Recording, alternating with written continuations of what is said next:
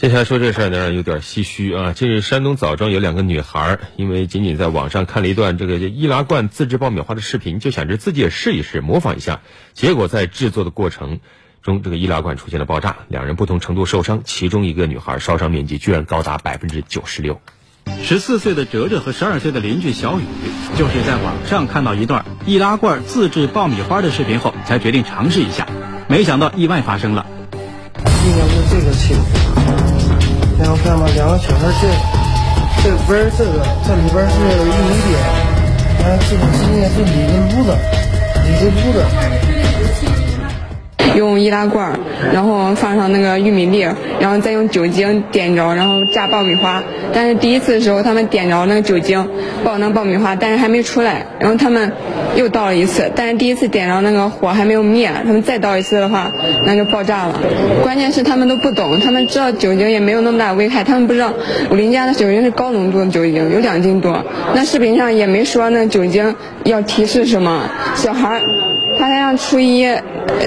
也不是很那个，什么都知道，烧伤百百分之九十六，现在是现在还在重症监护室嘞，随时都有生命危险。嗯，如果说咱在家庭当中想要这个吃爆米花的话，也，应该采用这个更安全的、安全系数更高的一些方式，比方说从这个商场采购一些呃制作爆米花的这个呃专业的工具。这事真是让人听了之后又疼又气啊！受伤啊，真可以说是作的。网络上现在很多视频呢，它都带有一定的传染性，一看就让人特别想去模仿。但是你并不知道这视频的背后，别人是依靠精心的设计以及后期的剪辑和包装才呈现出来的。所以别光去看那些点击量，背后的风险和教训真是太多了。因为觉得视频有趣，去年三月，湖北武汉的一位爸爸决定和自己两岁的女儿菲菲尝试一把，没想到手没抓牢，孩子头着地。经医院检查，孩子脊髓已严重受损，整个肢体不能活动，特别是双上肢不能活动，下肢也肌力也不够。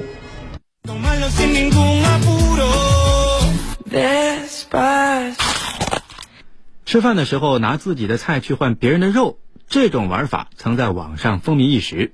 去年四月，浙江杭州二十七岁的李某在吃宵夜的时候也打算模仿一把，没想到。当他拿着馒头试图与邻桌换肉时，遭到了拒绝。李某觉得很没面子，借着酒劲儿和对方吵了起来，又打电话叫来老乡替自己出气。最终，李某等人因犯寻衅滋事罪被判处有期徒刑六到八个月不等。因为想耍帅，浙江萧山一位小伙子想到模仿网上很火的用筷子开啤酒瓶的视频，结果木筷刺穿了掌心，经过半个小时的手术，筷子才被取出。听着就疼啊！盲目模仿不科学，而且刚才咱们说的这些里面，其实很多这个受伤的、作的都都是成年人，对吧？当然，今天这个我们主要说的这个易拉罐自制爆米花的两个女孩是未成年啊，所以我们现在看短视频呢，里面确实西与外什么玩意都有。有一些短视频它也写了“请勿模仿”四个字，但是你说写四个字有用吗？感觉就和香烟盒上写的那个“吸烟有害健康”一样。的效果有多大呢？所以我真的是忍不住想说，现在这个很多短视频平台上垃圾太多了。嗯，有些东西你光图一时的爽快，你看着是爽，嗯，它真的能够带来一些价值，带来一些效应吗？很难说啊！而且尤其是你看短视频的人，你面向的受众基本上是全年龄向，对成年人他没有分级，你成年人你。自作自受，我们也不说什么了。那你给未成年人看怎么办？未成年人他有足够的是非判断能力吗？他知道酒精有那么危险吗？对，所以另一方面，我们想说的是，这些视频的传播者、录制者啊，还包括模仿者，也总不要把所有责任都甩到别人身上，都甩到平台身上啊。传播风险，大家都是其中非常重要的一环，都是这个危险事故的推手。